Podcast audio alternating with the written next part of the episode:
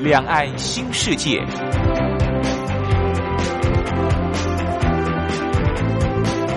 这是一个让您打开视野、胸怀两岸、放眼全球的云端世界。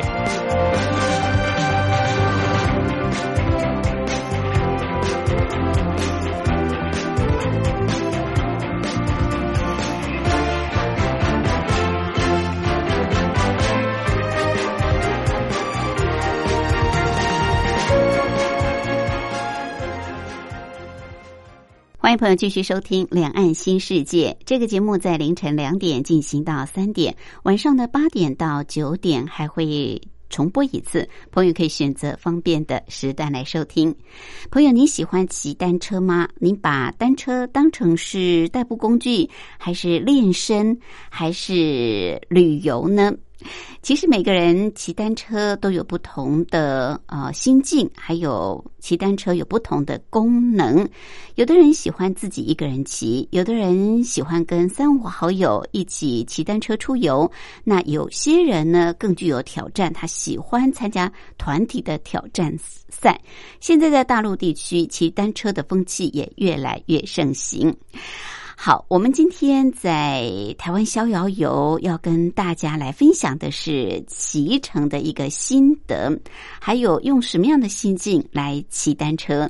当然，呃，对于大陆地区大部分的朋友来说，单车好像代步工具比较多。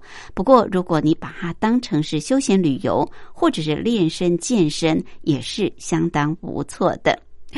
好，我们今天台湾逍遥游就特别邀请。在台湾地区万华社区大学的学员来跟大家分享骑乘的心得。另外，今天还有一个小单元是铁马百宝箱，主要是告诉朋友我们骑单车要注意的事项。好，我们在音乐过后就先进入台湾逍遥游。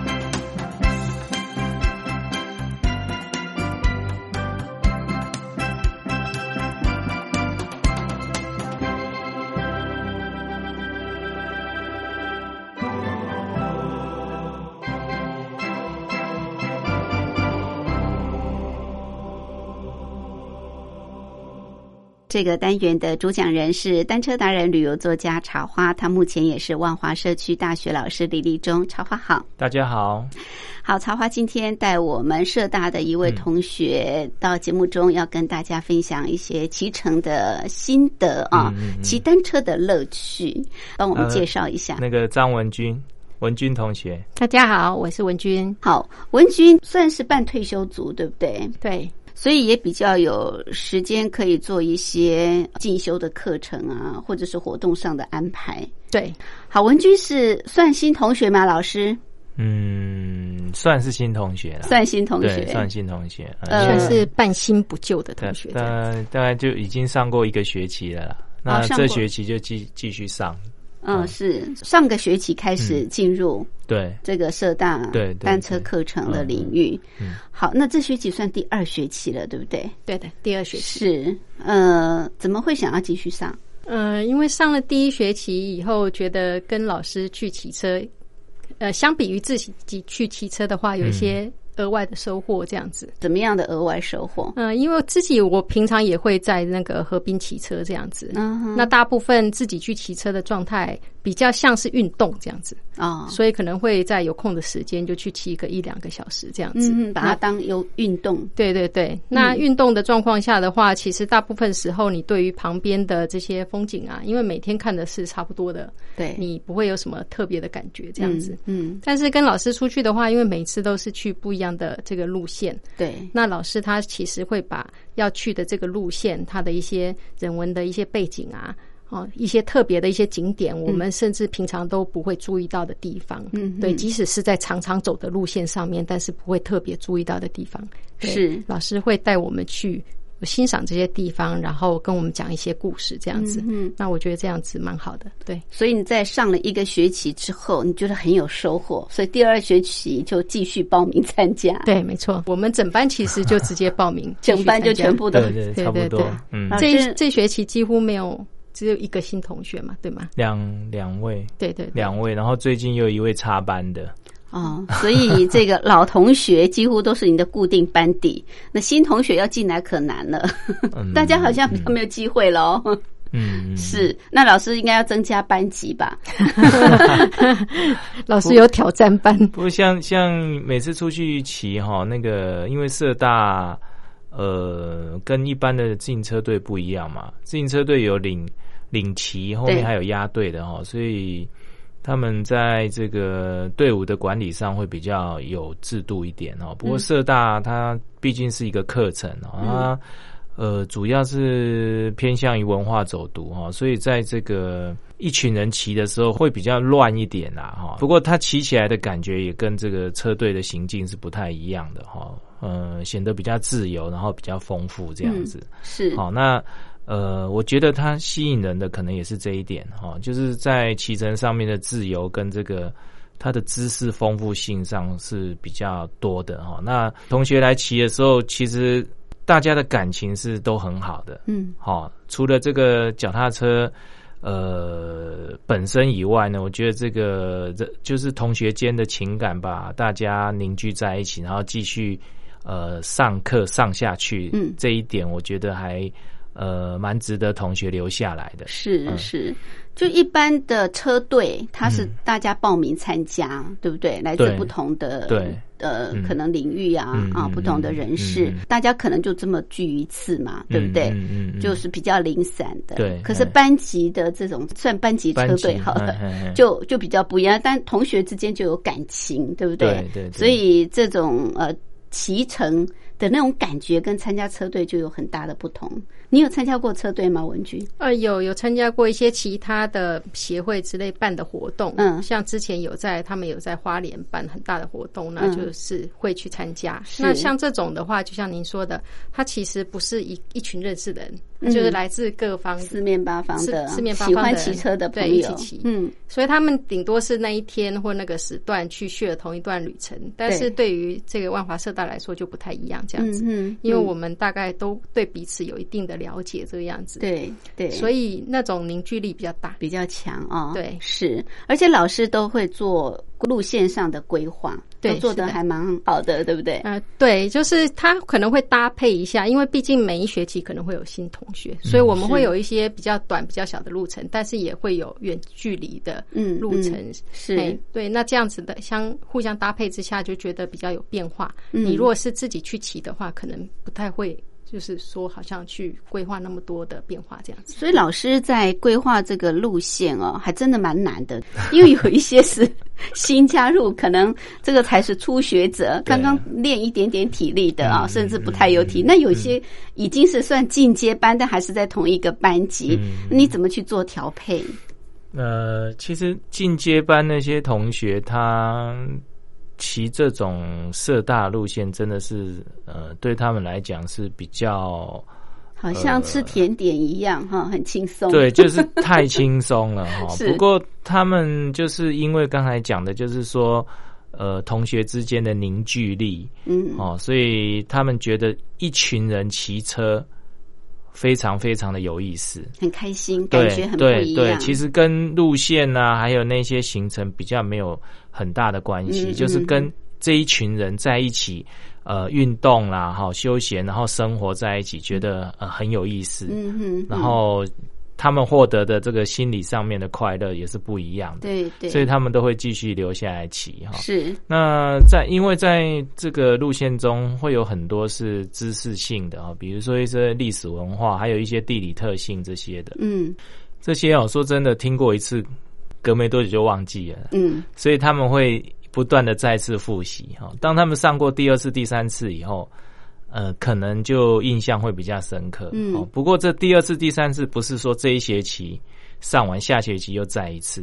哦，其实路线蛮多的，大概轮到就是这一次的路线要轮到重复的，大概也要等个两年左右。哦，因为老师的路线太多了，所以他们在这个呃不同的季节哦，还有不同的时间去，他们所获得的这种感觉又是不一样。没错，哎，所以他们就是。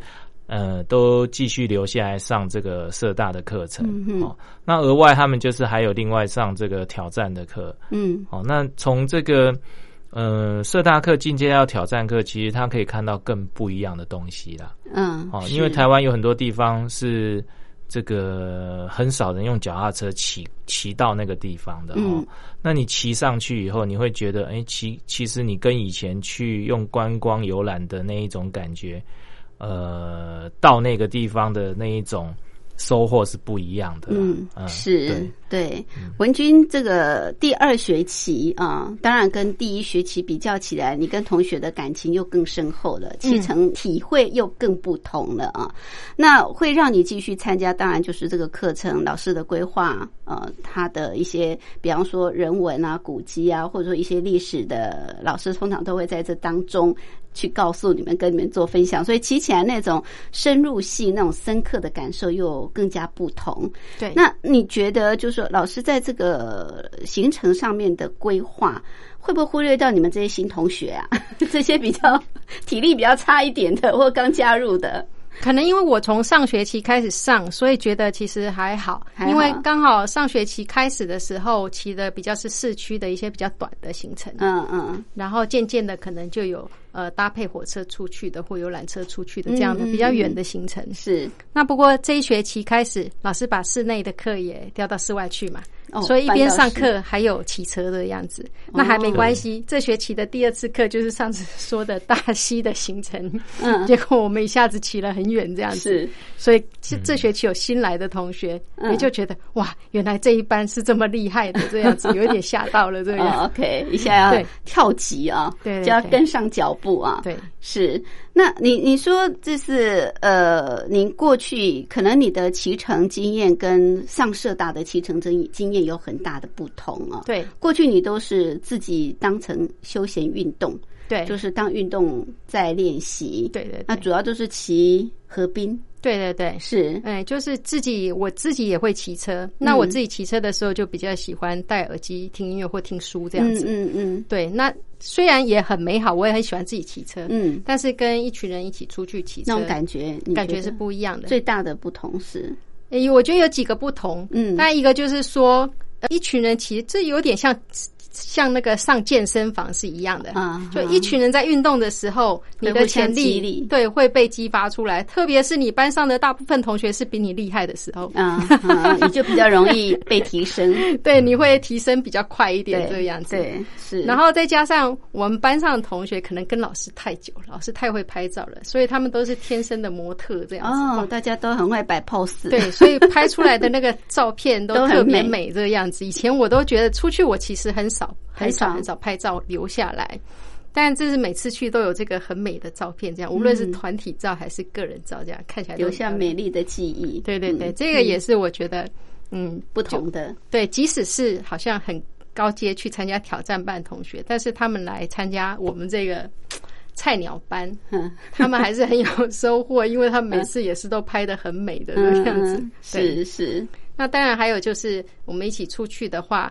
老师不只是骑车啦，他还会带我们去吃一些好吃的这样子，美食之旅。对，几乎每次出去就是会。大家一起坐下来吃吃饭、聊聊天，嗯，对，那就增进情感。对，这整个行程它不只是骑车嘛，它其实还有很多其他的。是，对对，所以感觉跟自己去骑乘哦是有很大的不同，收获更多，对，视野更广阔。对对对对对。好，事实上哦，文君很特别，他每一次骑乘的时候都还会把它录影下来。为什么会做这样子的安排？我们待会儿休息过后。我来，请文君告诉大家。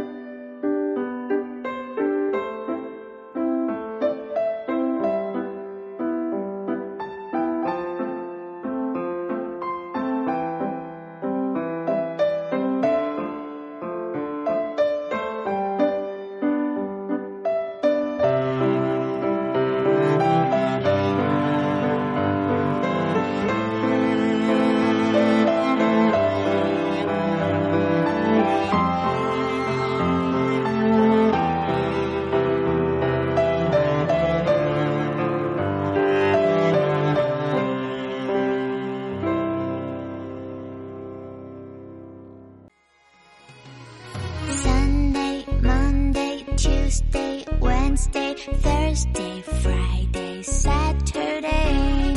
对你有一点想念放心里面 sunday monday tuesday 听众朋友你们好我是雨恒。深呼吸你会发现 everything's fine 收听光华之声的节目你也可以找到 happy day 的理由。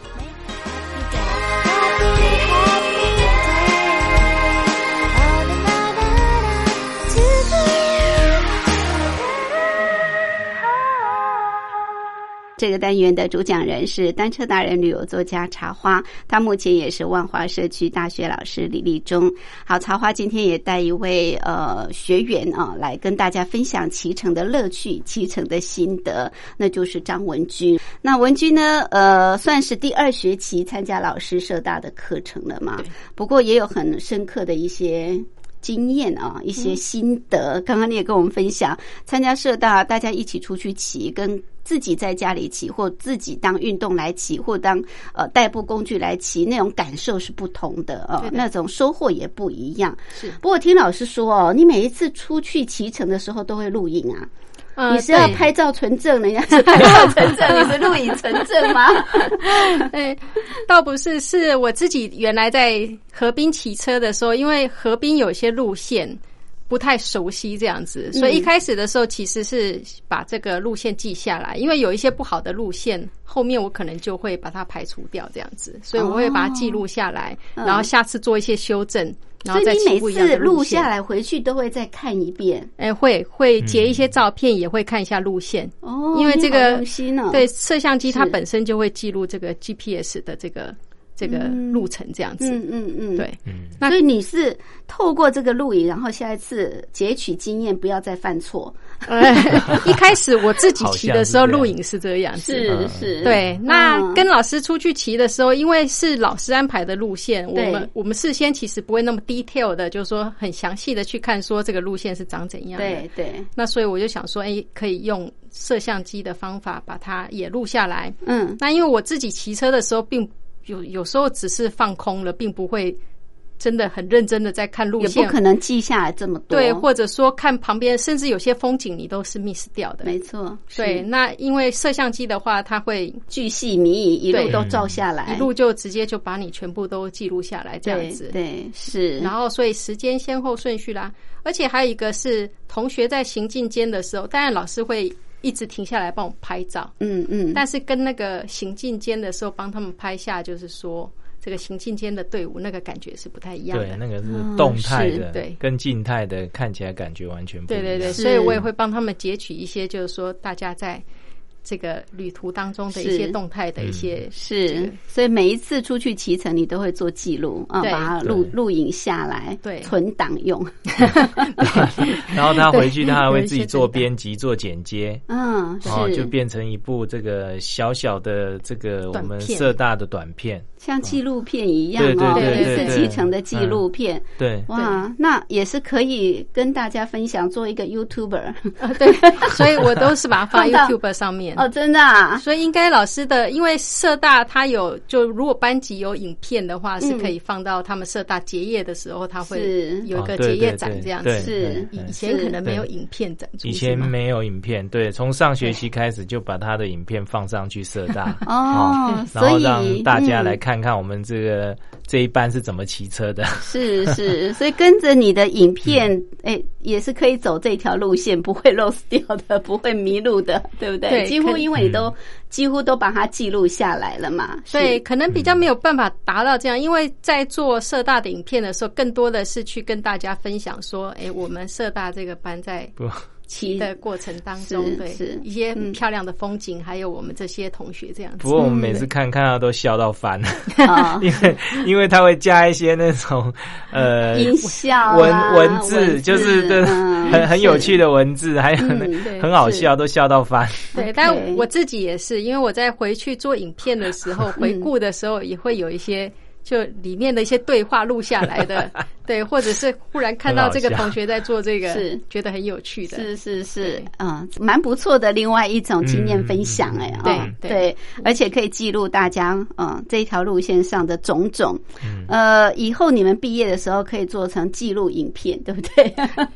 对，把这几年这所有走过的路线都可以。人家是做毕业照。毕业纪念册里面是毕业影片记录的啊，是这是比较特别的。那你在这样子已经记录过的，你自己会再去骑吗？可能未来会，目前还没有了，因为目前做做准备就对了，怕就是这一次去了之后忘记了，做做下这样的记录。也方便以后第二次去骑乘的时候不会迷失了，或者走错路了。有，其实我现在就觉得有好几条路线，像像双溪，我就想再回去骑。哦，双溪小镇。然后像，因为上次我们去的时候是租车。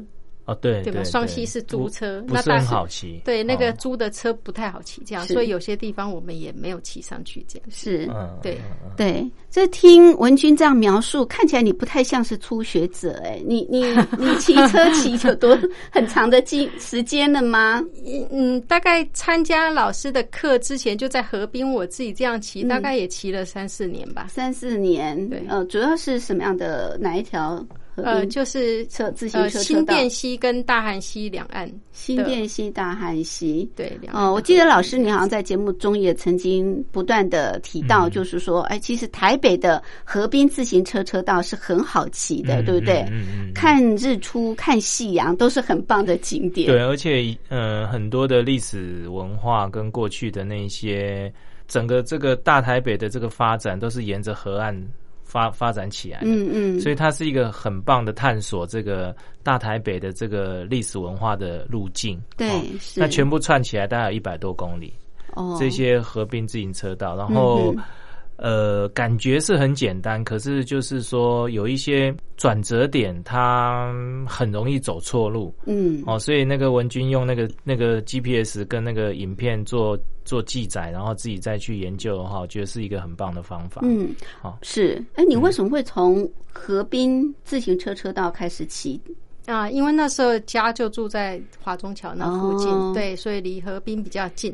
不过不止一百公里了，新北前年好像已经破三百公里了。新北的自行车道，新北自行车道，对，新北，所以它有一个庆祝活动，那时候在北城桥那边有个庆祝活动。嗯嗯嗯，对。所以你是从骑河滨自行车车道开始，对，然后再进入这个社大里面啊。对，怎么有机缘进入到社区大学呢？你社大是因为老师他有出书，他写了很多书，所以我本来就是老师的读者这样子。我从读者变学生，对。那后来在因缘机会在。F B 上面，在 Facebook 上面，刚好有别人分享老师的新书，要这个小镇骑行的这个新书要出版，然后也介绍老师在万华社大有这个课程。嗯哼，对，所以就这样子，刚好老师春季班要开始的时候，我就去参加了一下。那时候在那个剥皮寮那边做了一个介绍。嗯，那我就去参加这个万华社大的这个课程。是是，就这样子进进入这个领域里面来了。有后悔吗？没有，没有，开心的呢。没有误入，没有，真的认识了很多好朋友。除了老师以外，就是班上同学。嗯，就大家真的就呃，自己私底下还会约起，因为相约。老师社大的课比较是一个礼拜也只有一天，对，而且是在周间，就礼拜二的时候。是。那有的同学他可能周末也有一些空，那我们会自己约起，这样出去骑车，这样是。对。好，文君呢，不仅是在台湾啊，大台北地区骑乘啊，这个你也曾经在国外一段时间嘛啊，对对对，我们待会儿休息过后，请你分享一下在台湾在国外的这种骑乘有什么不一样的这种环境啊？那另外，我想呃，你现在虽然叫做初级班，可是我知道你也很有毅力要去做挑战级的努力啊，去呃挑战这些。呃，挑战级的路线，好，怎么会想呢？我们待会儿休息过后，再请文君跟大家分享。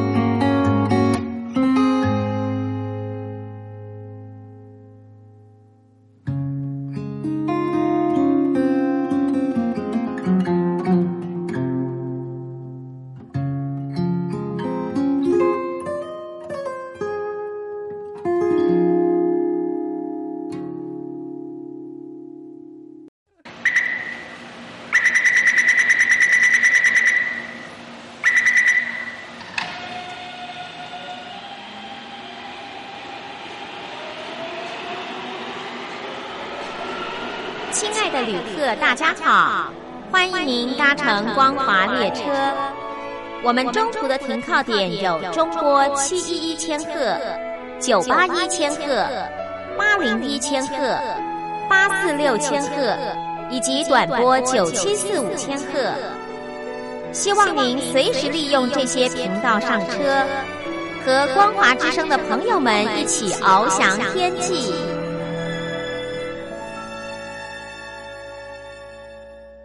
我是吴云，我们今天节目的贵宾是万华社区大学的学生张文君。我们这个单元的主讲人是单车达人、旅游作家草花，他特别带文君来跟大家分享这些呃骑乘的，不管是经验或者是乐趣或者是心得。我想我们收音机旁有很多的退休族，那文君当然算是半退休族啊，也算是售后族嘛啊，在家工作。呃，可是生活上总是要有一些。呃适合自己的休闲活动。过去你是把骑车当成休闲活动，对不对？对。既健身又环保，然后又离家很近，河滨的自行车车道你骑的觉得很开心。对。可是呃刚好有这个机会哦，就进入这个社区大学，跟呃社大同学一起来骑。那经过这大概。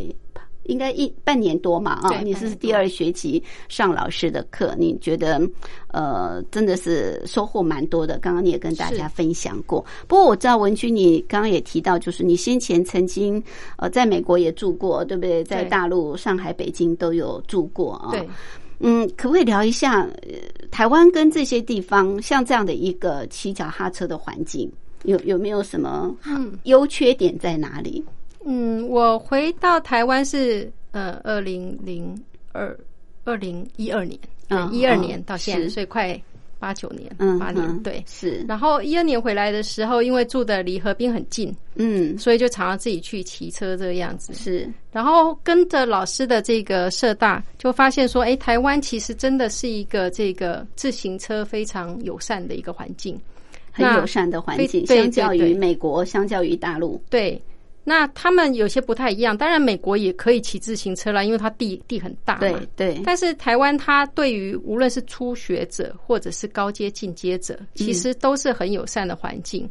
那对于初阶者来说，台湾最方便的就是说河滨的这个自行车道非常的发达，台北啦，双北的部分河滨的自行车道非常的规划的很好。对，它连那个安全呃洗手间。厕所它都有。可以连你的车一起带进去的洗手间，哦，几乎在很近的地方都会有，然后也会有自行车的这个铁马驿站，嗯，所以你万一你是呃车子没气了，或者是要补充水分，哎，其实都是非常方便，那非常的好。那另外就是说，台北的捷运有些车厢是规划你可以上你的自行车的，对，那更不要说是这个呃台铁。高铁其实都有规划，车也都有专用的，对，可以接驳的这样子的。所以你其实要完全台湾有两铁来环岛之类的，嗯，都是非常的方便的，嗯，都可以做得到。对，是。那像美国或中国的话，其实虽然地很大，但是美国不容易吗？美国其实它因为它地太大了，所以它相反就是说，你你除非你是进阶者。哦，那你自己有车，你有车架，你带自己的车到某个地方去，嗯嗯，那你骑一骑，可能你还会在那里露营，嗯，对，因为它就是个很大地方，但它可能没有什么设施这样子，啊，对，嗯，那它相对比较好的设施是那一种，就是说自己。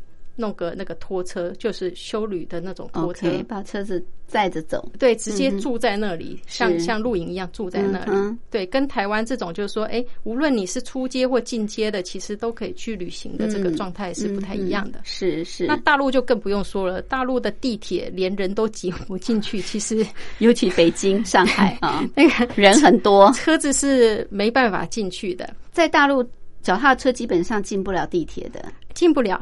大陆人比较把自行车当做是上下班的工具，因为他们不太实行摩托车嘛，他们没有什么。他们最近有电动车了，但是之前其实没有。所以脚踏车在大陆是代步的工具，对代步的不是休闲运动，对或者是旅游的工具就很少。就是他们要不就是开车，要不就是自行车，但是并没有中间这个选项，所以也很少有这种自行车专用车道。有自行车专用车，但是那上面就是充满上下班骑自行车的人，不是运动自行车的这个这个人。但是可能近年会有一些改变啦，嗯，因为大陆的休闲风气也起来也起来了，对，只是说他那边跟呃一些配套的设施不会像。台湾这么好，台湾这么好，规划的这么友善，对它的像台湾的这个自行车专用道，它是真的就是为运动的，嗯嗯，不是那一种，就是说在街道上旁边有个 lane，就是。嗯，让你去骑乘而已。很多那个自行车在上面骑，这样是是是，对，那个是不太一样的。所以台湾对于自行车族的呃这个族群，对呃，在使用这个道路或者使用这个自行车车道的时候，它的规划是比较完善的。对对对，嗯，甚至比对那个摩托车的骑士更好吧？嗯，因为摩托车 其实都还很少地方有什么摩托车自行专用车道这样子。对对对，是是。哎，老师，你带学生也。不要说带学生，你自己也欺骗了台湾哦，东西南北全岛，你觉得呢？台湾的这个自行车的环境？嗯，我倒觉得大概只有在大台北地区，它弄得比较好。大台北地区，大台北地区它建设的比较完整一点。嗯，其他的县市，其他建有待加强，都我觉得还好。哎，嗯，它都是利用一般的道路当做这个。自行车自行车的专用道，它也不是专用道，它就共用就对了。对对对，共用的。那这样就比较危险。对啊，那像有一些像那个东风，还有那个后后后风，哦，那它就比较好一点。嗯，哦，那像彰化有一些自行车道。刚开始说是自行车道，最后又变成一般马路哦，所以我是觉得有一个那种就是跟着那个风潮走的那一种情况，就那个风潮过了以后，那个呃相关单位就比较不会去琢磨这一块。嗯嗯。不过在北部这一块，它就一这一个区域就一直守得很好。嗯，好像河道啊，还有这个城市里面的这一些。人行道上面建的这个自行车道，他都一直一一直都把它当做一回事啊。嗯嗯，好，就在维护啊。对，那到中南部就比较好像比较松散一点。嗯嗯，对这方面就比较松散一点。是是，OK。好，初学者啊，通常都有初学者的规划路线嘛。一般来说，都是老师在规划路线骑乘的时候，都会按学生的状况不断的升级哈。可是我们文君好像。非常有挑战的这种毅力，对不对？你虽然说是初学者，可是你还去参加了这些挑战级路线的挑战，可不可以谈一下？嗯，就是班上有其他同学学也会约。那上次好像这个世英也有来过这个节目来参加，徐大哥、徐世英、徐大哥来分享一下。他他会约一些比较挑战的路线，有时候我们会去骑一下。可是他是算专业的耶，对。对 他，他以他专业的角度，他以为我们每个人都那么专业，那你们也不畏惧，就跟着去接受挑战。对所以，所以有一次跟他约了，因为老师的书里面介绍了这个三层坪这个路线，在三峡三峡三层坪，对，它算是一个茶茶茶叶区的产业道路吗？嗯，它是产业道路，对，不过上面除了茶，还有槟榔。对，主要是这两样。它它不是那个专门的自行车道那样子的，是对。然后那个坡，它的那个坡是很令人绝望的那一种，就是爬不完。对，就是它不但很陡，看不到底。对，它既很陡，然后你骑了，你想说转弯过可以休息了吗？但是它不会休息，它还是继续在在爬坡，一直爬，一直爬这样子。爬到最后，哎，对我们已经去挑战过那一条路线两次了。嗯，但是第一次可能因为雨有点大，嗯，对，所以我们那一次就是只骑到半半途就回来了，到皇后镇森林公园就回来了。嗯嗯，对，然后后来又不甘心，嗯，第二次我们又再约了再去骑，是，我有没有成功？第二次去骑的时候没有下雨，但是天真的很热，所以那天骑的两个人都有一点中暑。中暑，天气太热。对，然后再加上我们那个路线，可能那个 GPS 在那里太灵光，就搞不清。可我们一直不知道说到底快到了没有这样子。是，然后骑到后来不行了，就回来了。嗯，后来回来那个世英就说，他看了一下，其实我们只距离最后可能就是最后的。三公里好像哇，功亏一篑，就是很可惜。应该再撑一下，应该就到了。如果跟老师去骑的话，一定成功的。对，不过因为现在那时候去的时候是桐花季，嗯，对，现在对，现在因为已经是老师说，现在已经是槟榔花季了，嗯，所以我们打算再去挑战一次。所以这个文君毅力非常令人敬佩啊，就是一定要把它挑战成功。不过。你也不过是从这种河滨车道开始骑，然后跟老师大概有半年多的时间而已啊。你觉得对于呃，就是说初学者，或者是说想要在这个呃脚踏车这个领域里面，像老师他们这样已经成为专业的，你你会给大家什么样子的一个建议，或者说你学习的经验的分享，怎么样让自己的体力越来越好，然后真的可以去挑战这些比较艰难的路。嗯，我觉得有两个，一个是嗯，欢迎大家来参加老师的课程，老师的课程，老师会把你训练出来。对，因为这个第一个是这个，第二个当然就是我后面会说体能训练的部分。那第一个这个部分，为什么我要建议大家还是要参与一个团体？对，要上课。嗯，因为很多人可能他虽然买了一台很昂贵的车，但是他可能骑来骑去，他都不去变速，而且他也不知道他有的人变速。的方法也不对，这个样子，这很重要吗？这个其实蛮重要的，因为你没有遇到爬坡、没有遇到陡坡的时候，可能那个感觉不大。但是你平常不练习，你到了那个陡坡的时候，其实你不知道怎么变才好。特别是有一直上下坡的时候，是是，其实那个影响有点大。而且你如果换速换的不好，有时候还容易掉。掉链哦，对，就有点危险。嗯嗯嗯。那当然，跟一群人一起出去骑，也有一个这个，像跟我们同学出去骑的话，其实有同学有什么状况的话，其实大家就会很主动来帮忙这样子。对对，而且老师也会教导教导。对，那老师也会调整一下，告诉我们说什么样的车才是适合你的。嗯，那还有一些骑乘的姿势。如果你发现到怎么样的时候，其实可能是车不适合，或者是姿势不对。对，因为如果长久你都是这样不对的话，其实可能会造成身体上的一些伤害。嗯，所以专业的课程是很重要的。对，所以我反而建议就是说，特别是出街的人，就是应该来参加这个。嗯嗯，如果你想要让自己进阶的话，对对对，嗯嗯。OK，那另外一个就是体能的部分，就是平常骑，因为平地跟。呃，上坡真的很不一样。嗯，那平地的话，其实你有耐力的话就可以了。哎，可以骑蛮久的。嗯但是上坡的话，它需要的是这个肌耐力。肌耐力，它有一点像是这个呃重，就是像呃举重器械的这些训练这样子。因为重力训练，对重力训练，它会让你的肌肉的这个强度跟它的这个耐受力比较长，时间比较长。是是，对，所以它是不一样的。那这个自行车，它非常需要这。无论是你的体力耐力，还有这个肌耐力，都要非常好。这样子，那你怎么训练自己的肌耐力？我有去健身房，还是还是要自己另外训练一下。是老师，那如果没有去健身房呢？哦，一般来说，你建议学员怎么来训练自己的肌耐力？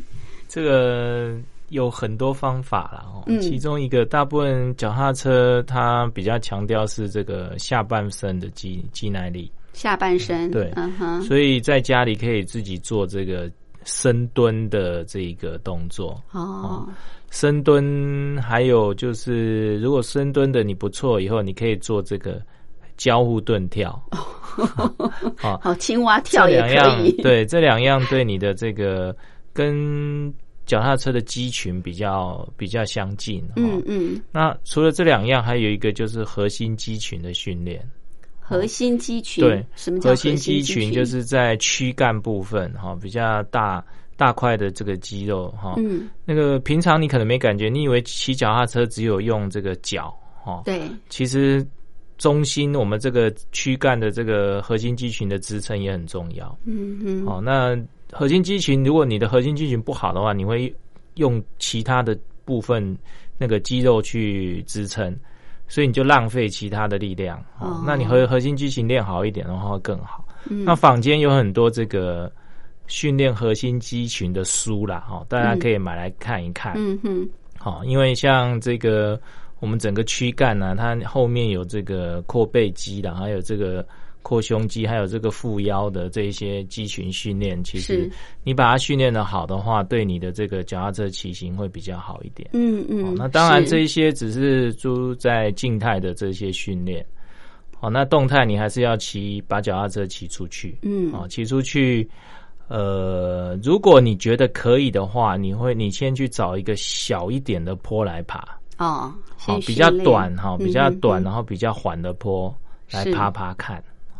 可是不要太贪心，也不要太照进，嗯哼，很容易因为这样子而受伤，或者是因为你骑不上去，你就没信心，就不想骑了。对，所以就是说要循序渐进的做训练会比较好。是循序渐进啊。嗯好，最后我想请文君跟我们分享一下，就是呃，您是用什么样的心情去骑乘每一次的这种脚踏车的路线呢？嗯，我觉得就是说，嗯，我自己在骑的时候呢，如果是自己每天的骑行，常常会沦于就是说像运动似的，嗯，就是可能固定的路线、固定的时间，只是去骑乘，那种感觉很淡。对，那个就比较像是体力训练的样子。对对。但是那个可能就没有办法，就是说欣赏到这个周边的、旁边的这个风景。嗯哼。那是跟老师出去的这个每次骑乘，我觉得，嗯。最享受、最 enjoy 在里面的，其实就是说，出去在每个地方听老师讲这个地方的人文，呃，然后跟同学一起享受这边的美食，然后在你在骑行的过程当中，美景。不只是对，不只是身体上面的一种压力的释放，嗯，那也是欣赏到这些美景，听到这些。呃，有趣的故事，嗯，然后跟一些同学有一些心灵上的一些交汇，是，所以我觉得这是一个很美好的一个过程，是，所以这个骑乘是非常的释放的，对，不是不是很有压力的。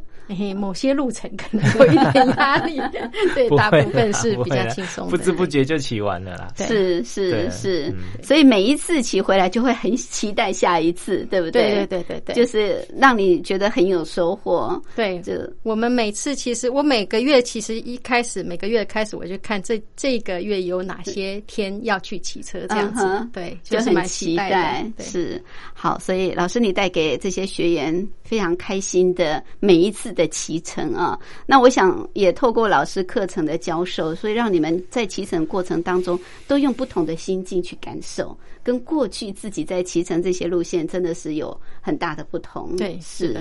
好，我们今天非常谢谢文君来跟我们分享骑乘的这些心得跟经验，也谢谢老师带文君来跟大家呃做分享，谢谢，谢谢，谢谢。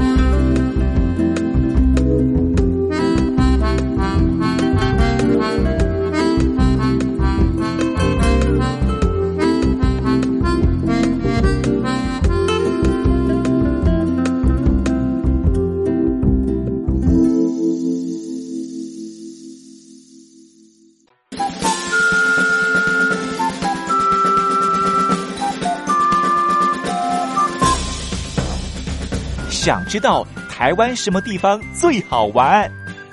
想知道台湾什么美食最好吃？想知道两岸发生了什么大事吗？您想要的，我们都有。收听光华之声，丰富您的人生。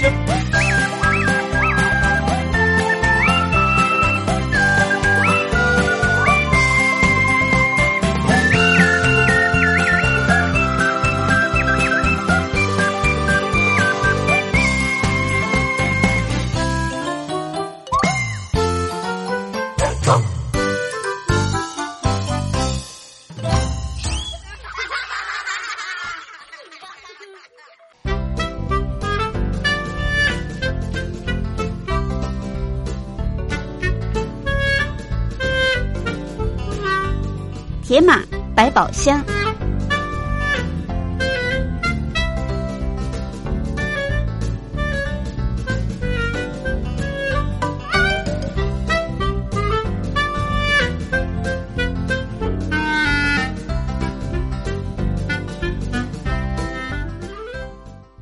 迎朋友继续收听《铁马百宝箱》这个小单元的主讲人是单车达人、旅游作家茶花，主要是跟我们单车族的朋友来提醒要注意的事项。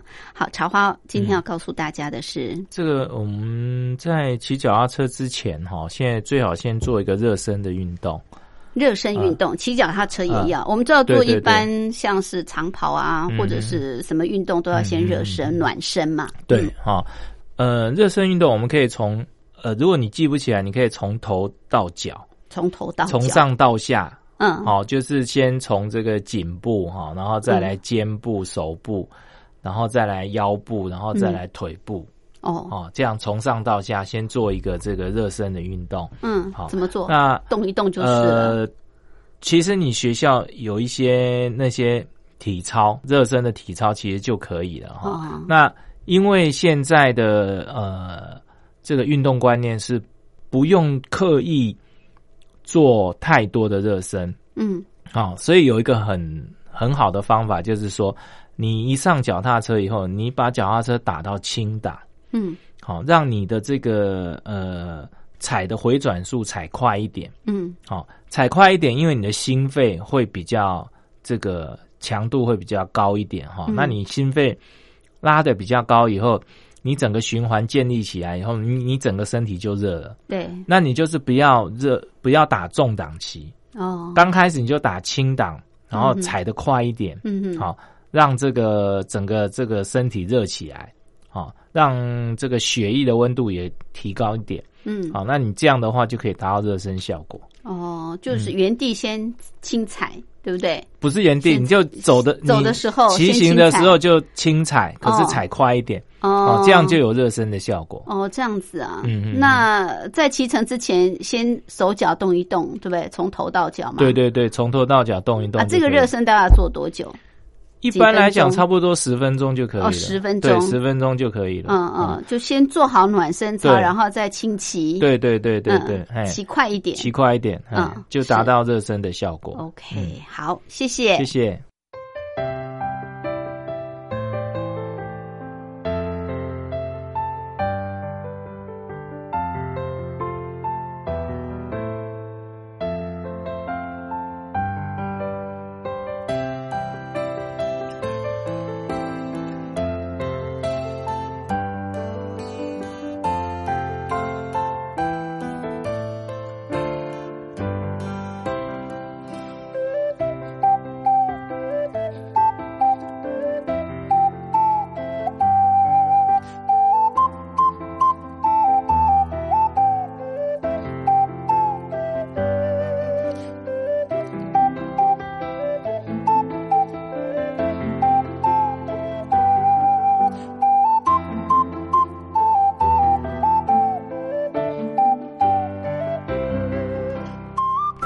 我是吴云，朋友现在收听的节目是《两岸新世界》，进行到这儿也接近尾声，非常感谢朋友的收听。